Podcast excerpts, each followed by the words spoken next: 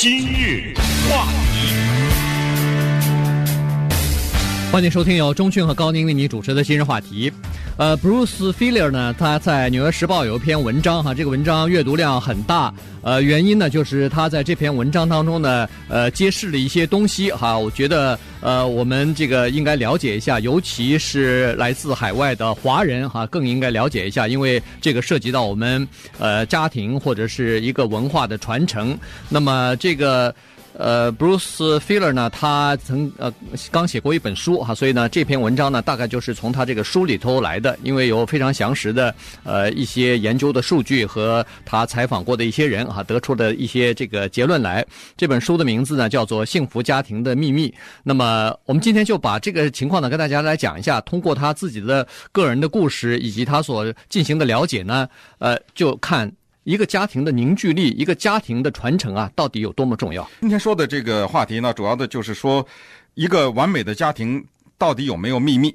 也就是说，一个家庭关系很融洽的这样的一个家庭，如果有秘密的话，它的秘密是什么？以及最终的意义是从这样的一个家庭里面长大的孩子，会和其他的一些家庭有什么不一样？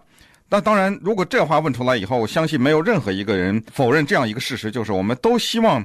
来自于这么一个家庭，没有一个人说举起手来说我不希望，我希望我们家里的人不融洽，没有这样的一个人，所以这样的话题就自然会引起我们的兴趣，所以我们也就自然很愿意分享给大家。那么这个人呢，他自己为什么会萌生了写这本书的愿望呢？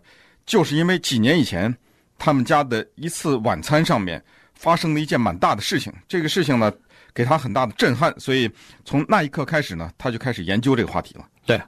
呃，几年之前，大概是夏天哈，八月份的一个晚上呢，家庭聚会。所谓的家庭聚会就是大家庭了，这个兄弟姐妹、父母亲，然后再加上自己的孩，就是三代同堂，恨不得是三四代哈。呃，他说那个时候呢，刚好他心中压力比较大，心情不是特别好，因为同时发生了很多事情。首先是父母亲这个年老体衰，呃，又有了疾病，再加上他和太太对自己的孩子，呃，这个可能那个时候的那个孩子进入到一个年龄呢，这个让他们搞得是心烦意乱啊。这个再加上呃这个自顾不暇，在那个时候，然后呢，在刚好他的。呃，他可能是姐姐啊，又有两个孩子，不是姐姐还是弟弟，又有两个孩子呢。姐姐对啊，是在这个 teenager 这个的年龄哈，所以也是，呃，就是这这种反叛的这种年龄呢，呃，跟别人，尤其是跟大人是处不来的，呃，经常没有什么礼貌之类的，所以所有的东西啊，都开始让人感觉到心烦意乱。那么就在这个压力很大的情况之下。晚餐就这么进行了。那么在吃晚餐的时候呢，他姐姐的一个孩子就一边吃晚餐，一边在打那个 text message 发短信，和别人在大概在聊天吧。那这个时候呢，其实他知道他不应该讲什么话的。这是姐姐的孩子，尤其在吃饭，呃，成成人大人在这个餐桌上对话，那孩子不一定参加哈。他就在，但是这时候他可能是压力太大了，还是就管不住自己了哈。于是他就出口。管这个孩子了，结果他这一管孩子，就是说，哎，你吃饭的时候别别打那个，别发 text message，跟我们一起吃饭。结果他这一这话一出口，他姐姐马上发火了，对他开始发火了，说，哎，拜托你啊，这是我的孩子，用你管吗？对，呃，因为家长发火呢，实际上倒不是因为他认为自己孩子做的对，而是你当着他的面管理他的孩子，你是在向旁边的人说，你这个当妈的不称职嘛。你是在发送这样的一个讯息，所以他的姐姐当然生气了。他姐姐生气以后吧，反过来又说他了，说你先别说我的孩子，你看看你的那个女儿在干嘛呢？他那个女儿啊，拿着一个勺子、汤匙啊，放在鼻子上，在弄平衡的是吧？其实我是觉得无所谓哈，小孩子他们在吃饭的时候呢，调皮一下没什么大不了的。但是这个时候他姐姐抓住这个了，你看看你的孩子，你好意思管我的这个孩子呢？那么就在这个时候呢，Bruce 的母亲呢，这个时候就也在这个餐桌上嘛，就说话说：“你们这一代啊，都不会管孩子，你们那些孩子都不懂礼貌。”这话一说，等于全骂了嘛，各打五十大板嘛。嗯，各打五十大板以后，这顿晚餐就不欢而散了。大家匆匆的吃完饭以后，啪啪啪站起来，也没人洗碗，各自回到自己的房间啊，说明他们家有足够的房间了，就是呃各自就走了。这一天晚上呢，Bruce 非常的难过，因为这本来是一个大家庭的团聚，大家围着餐桌，本来是欢声笑语的。可是这天晚上居然是这样的一个结果。然后到了快睡觉的时候呢，他爸爸就把他叫到床边了，说：“你来一下，呃，有句话跟你讲一下。”他就到他爸爸的那个房间里面，然后他爸爸呢那时候已经比较晚了嘛，躺在床上跟他说：“说你注意到吗？咱们这个家呀，完了。”嗯，是这么说了，咱们这个 家呢分崩离析了。这个 Bruce 不承认呢，没有这么严重吧？这不就是一个晚餐，这不是正常的吗？有时候大家说点气话呀什么之类的。他就跟他爸爸说：“没有没有，你放心，咱们这家庭绝对是一个非常巩固的、非常棒的这么一个凝聚力很强的这么一个家庭。”跟他爸爸就说了几句，他爸爸呢也没再多说了。但是那天晚上他躺在床上以后。就开始思考了这个问题了。对，他就说他爸爸说的到底是不是真的？是不是家庭开始逐渐的等于是这个瓦解了哈？嗯、这个家庭的凝聚力，呃，这个兄弟兄呃姐妹姐弟之间的这种关系逐渐的就不行了。那如果要是现在的兄弟姐妹之间的关系是这样的话，那他们的再下一代这些 cousins 的关系又要怎么样呢？这个整个的这个大的家庭是不是真的？要分崩离析，是不是要真的，呃，就不行了，就瓦解了？那这个，他就开始琢磨这件事情哈。就是第一是想他老爸说的这句话，第二呢，哎，他就变成一个有心人了。在过去的几年里面呢，他就开始进行了一些研究，什么样的家庭才能够延续下去，一代一代的延续下去？呃，有这样的家庭啊？那然后呢，什么这个人们对这个家庭？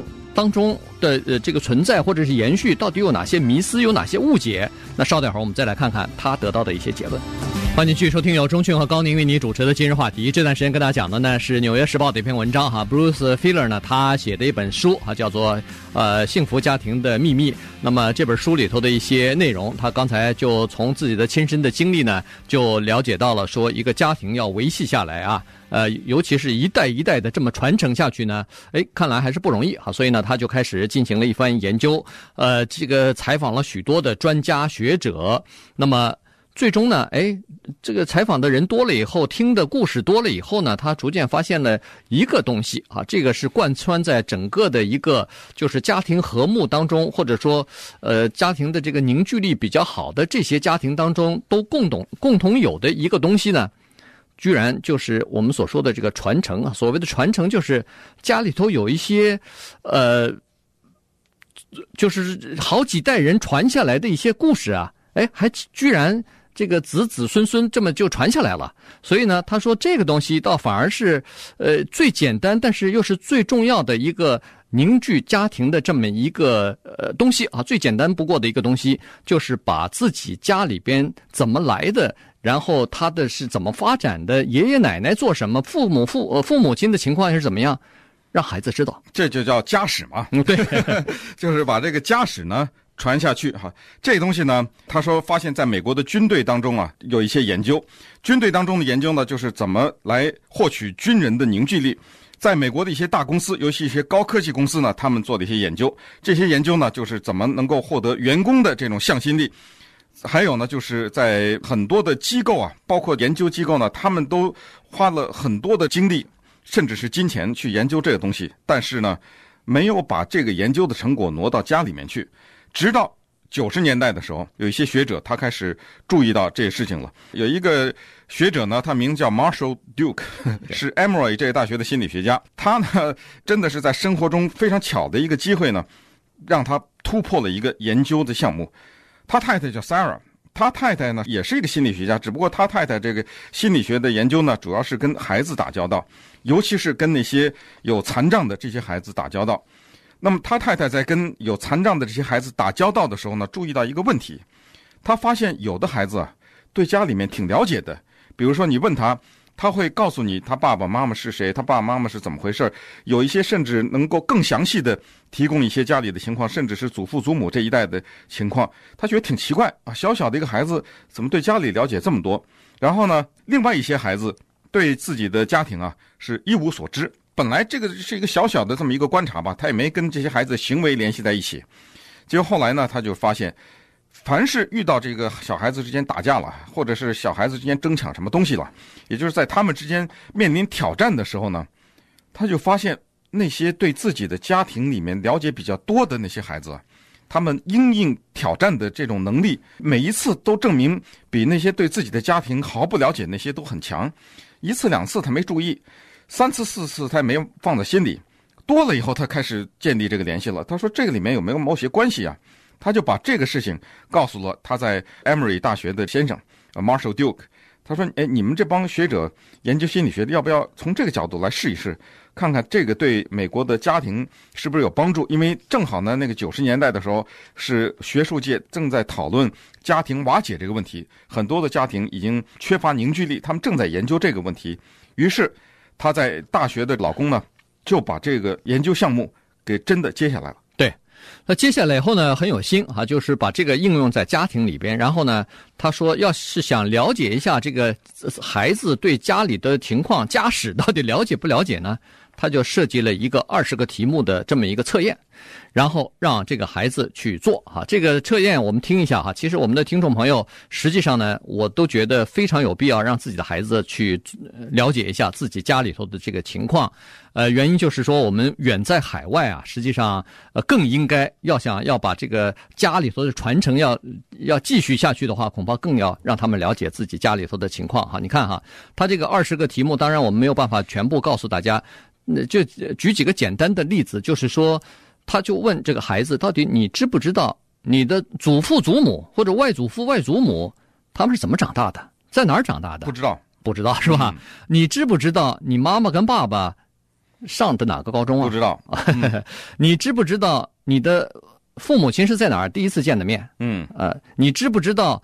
家里头有没有什么病史？就是比如说哪个亲戚或者祖父祖母呃之间到底有没有什么这个病史？他可能是会遗传给家里头的人的。呃，你知不知道你出生的一些故事？就很多都是有关于长辈的，或者是祖父祖母这一代的，当然也有自己的这一代的。所以呢，他就设计了这么二十个问题，让孩子来回答。然后他对差不多五十个家庭吧。进行了一番调查啊，然后录下来家庭里头这个就是餐桌上的一些对话，然后就发现说，哎，越了解家史的这些人，对自己的生活掌控越强，嗯，自尊心也越强，而且呢，他们也越来越强，越大的相信啊，越坚强的相信说家庭这个功能和家庭的这个重要性。对，这二十个问题呢，统一的有一个名字叫 “Do you know”，哈，翻译成中文叫做“你知道吗”。这二十个问题统一了呢，就归在这个你知道吗？这个大的标题之下了。那当然，在这个大的标题之下呢，我们真的可以问问自己，就是对自己的家庭、对自己的父母最直接的亲属了。这个是到底了解多少？可能我们对自己的母亲的了解就是她是一个厨师，我们对母亲的了解就是可能是一个清洁工。这家里面从小到大的饭都是她做的，嗯，衣服都是她洗的。偶尔，我们的母亲的存在是我们的一个撒气的对象。或者是给我们提供点金钱呐，或者提供一点经济保障的这么一个人，但是请注意，他可能是厨师，可能是清洁工，他可能是你的撒气的对象，但与此同时，他也是一个人。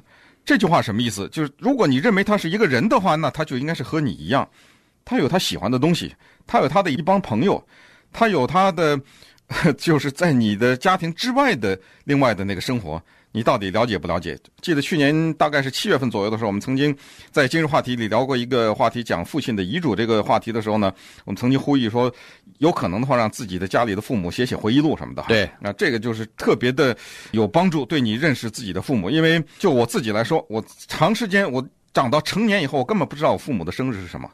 我既不知道我爸爸哪年哪月哪日生的，也不知道我妈。我知道他们大概多大，注意我说的是大概多大啊，但是生日是不知道的。然后我的祖父母那一代完全不知道，所以这个呢，有时候有点悲哀。他悲哀在这个地方，就是。我们身边有些人，他对韩国的一个电影明星了解的那真的是了如指掌啊！甚至这个韩国的电影明星在哪上的学，怎么长大的，交过多少男朋友，几次离婚，了解的非常清楚。呃呃呃，生生日属什么的，啊、什么什么水瓶座之类的都知道是吧？呃，清清楚楚的啊。呃，曾经在什么场合下，哪一次接受采访的时候讲过一个什么话？他喜欢穿什么样的衣服？他最喜欢的颜色什么？喜欢吃什么？了解的清清楚楚。把同样的问题问你说，你知道你妈妈是谁吗？从这个意义上讲，就是你了解你妈妈吗？你了解你爸爸吗？更不要说到祖母这一代，那就完全不了解了。那么稍等会儿，我们再看一看，根据现在学者呢研究告诉我们，要想变成一个有自信的人，要想变成一个面临困难或面临挑战临危不惧的一个人，为什么？请注意啊，为什么你需要知道你家的家史？这两个之间到底有什么关系？欢迎继续收听由中讯和高宁为您主持的今日话题。这段时间跟大家讲的呢是《纽约时报》的一篇文章哈，Bruce Feiler 呢他呃其实是写了一本书，那么从书里头的一些内容呢摘出来的哈，这个书的名字叫做《幸福家庭的秘密》。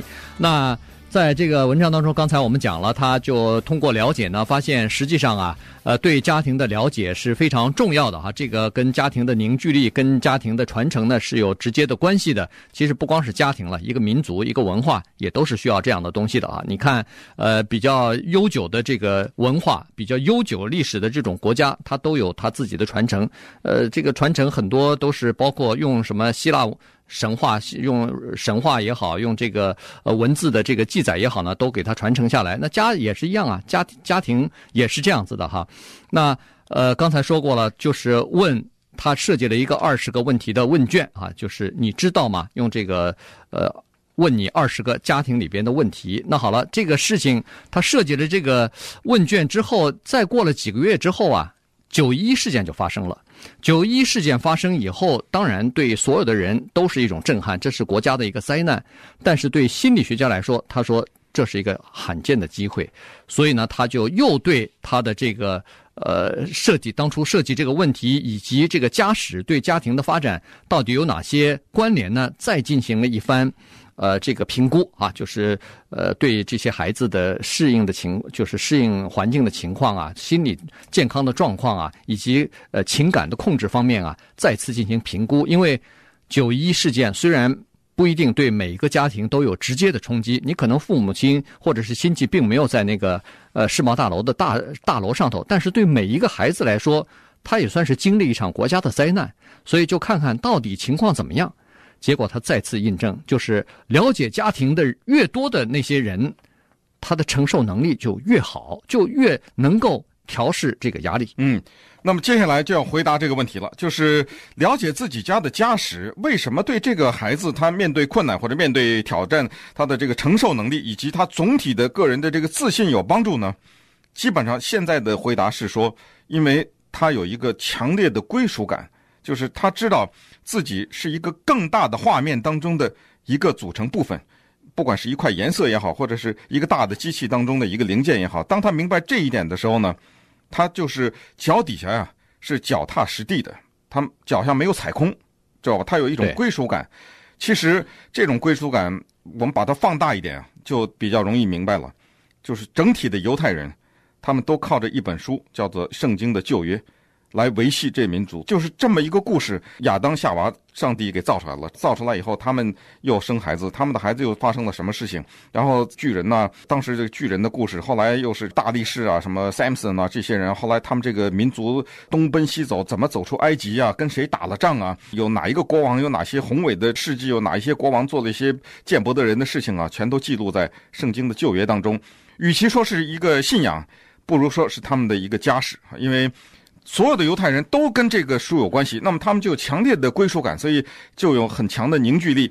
对于犹太人对人类的整体的贡献，就恐怕没有办法否认吧？哎，所以从这个大的这个画面呢，就可以明白，就是小到一个家庭呢，也应该是这样。但是接下来就有一个比较需要技术一点的问题了，就是这个家史怎么讲？我们知道太多的孩子不愿意听。哎呀，当年你爸来的时候身上只有四十块钱，别别讲了。呃，当年你爸洗碗的，你妈洗碗的时候什么，在餐厅里别再讲了这种故事，他耳朵就长茧了，他不愿意听，因为什么？因为你的这个切入方式是错误的，不要就是非常悲惨的哈，凄苦的这个感觉，一说就要流眼泪，那这孩子他排斥的东西，他觉得听了以后不愉快，尤其是在吃晚餐的时候，在餐桌上突然之间讲起这些东西，而且讲一次就算了吧，第二十次还在那讲呢，好像那个前十九次讲过都已经忘了一样，这种切入呢，恐怕。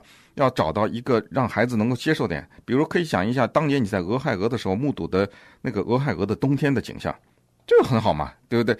从这个故事以后，他至少知道哦，原来自己的爸妈在俄亥俄还待过，这就特别的有意思哈。还有就是说，讲一点呢，你在人生的经历不一定是在美国了，就是你人生经历当中的一些有趣的事情。但是从这些有趣的事情呢，能够让他知道，原来你在你的这个一生当中曾经做过这样的一件事情啊，或者和这么一些人有关系，讲一些有趣味的人、有趣味的事情，让他非常的愿意听，以至于到了这样的一个程度，下次的话，哎，能不能再讲点儿？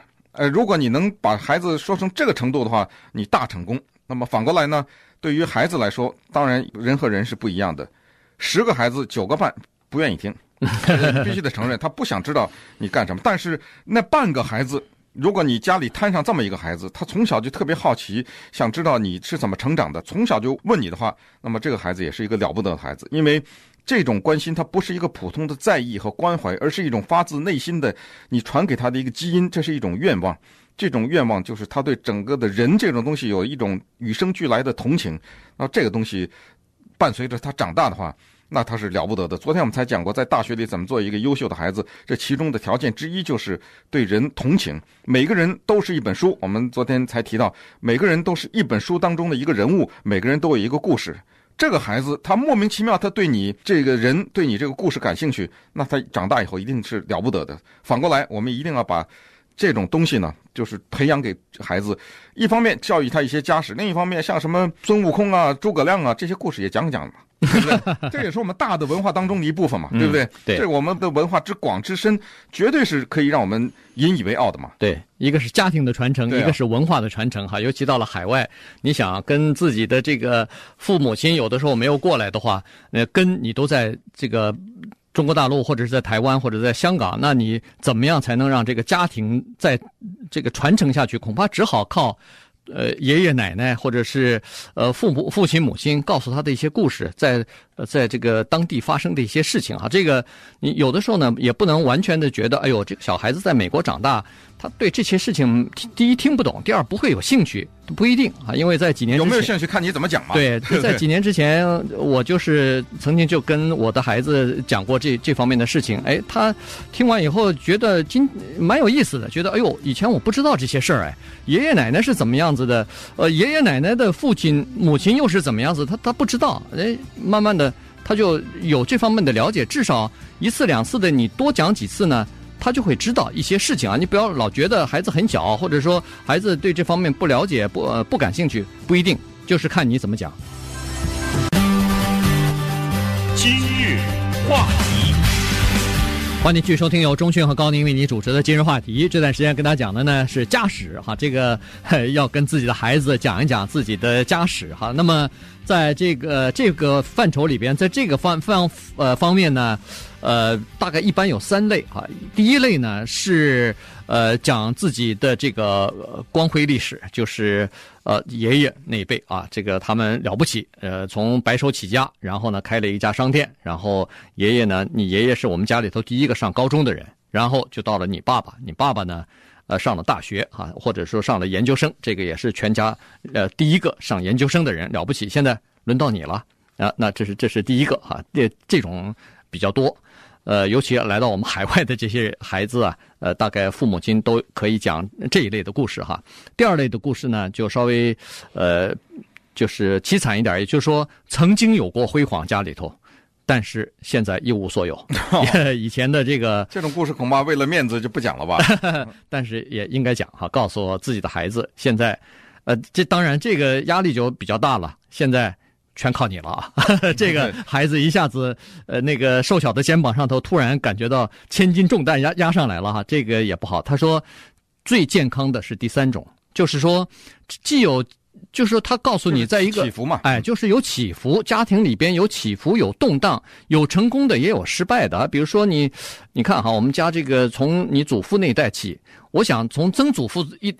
再早的更早一点的，恐怕都不太记得了哈。所以很多人都是从祖父开始讲起。你看啊，你祖父那那一代人，我们家在这个社区里头就已经是名门望族了。这个祖父那一代人是这个在我们这个社区里头，那没人不知道啊，一言九鼎啊。这个你妈后来进到医院的这个董事会里边，但是呢，我们家里头也有一些呃挫折啊，遇到过一些不幸的事情，比如说你你叔叔。因为吸毒被警方逮捕过，或者说咱们家里头哪天哪年那个房子给烧了，啊，你爸你看现在失去工作了，但是没关系，不管怎么样，不管碰到多大的风雨，我们还是一个家庭。我们大家守望相助，大家相互帮助，哎，这个其实对孩子是最好的。对，因为这样的话呢，就给他一个用心理学的名词叫做跨代自我哈。什么叫跨代自我呢？就是他不再是一个独立存在的一个岛屿或者独立存在的这么一个人，而是他在一个大的画面当中，他看到了自己的位置，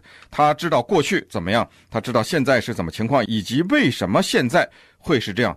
当他了解了这个以后呢，他面临着他生活下面要走的路的时候，他是一个有备而来的心态。他是明白在生活中，他期待着起，也期待着伏。这样的话，当然遇到困难的时候，他就会更好嘛。他就会是面对着自己的人生呢，他会想到自己的家庭的家史，以及他们的这个祖祖辈辈是怎么走过来的。他心理上就有所准备，在心理上呢，给他做了这种暗示。那么从这意义上讲呢，就是美国军队啊。过去曾经是训练军人呢，是用 侮辱这些军人哈，让他们把身体里面最后的一点自尊去掉的这个方法，现在看来可能不是太正确，所以最近这些年这个方法不用了。这种方法在美国的电影上看的太多了，一些人新兵站在那儿，一个老兵在那骂他们，对，一个一个的骂过来，然后骂的他们那个垂头丧气。你只要敢顶一句，马上跑五公里。跑吧，所以到最后就是用这种方法磨掉，因为你是个兵嘛，呃，把你身上的最后的自尊磨掉。可是现在训练士兵呢，他是用这种军史的方法，也就是他第一个带你去的地方是那个军人的公墓，让你在那个公墓那个地方站在那儿，看看一块一块的那个白的碑下面躺着的那些人，那些人曾经穿着你的军服，完全一样的军服，戴着你这样的军帽，他们曾经也是一个活人。但是现在变成这块石头了，躺在那儿了。通过这种办法呢，教育他们，让他们有一种归属感，让他们觉得对自己所服役的这个军队肃然起敬。对，呃，这个其实就和家庭的那个家史是一样的哈，就是说你突然发现你是这一个呃单位或者一个连队或者一个团队，你是这个团队里头的一员了。你在作战的时候，你突然发现你不是单兵作战了，你受伤了以后有别的。呃，这个，这个就是你的其他的伙伴了，会帮助你。呃，你冲锋的时候有别的伙伴在支持你啊，所以这个时候呢，你突然就感觉到自己的作战能力也加强了。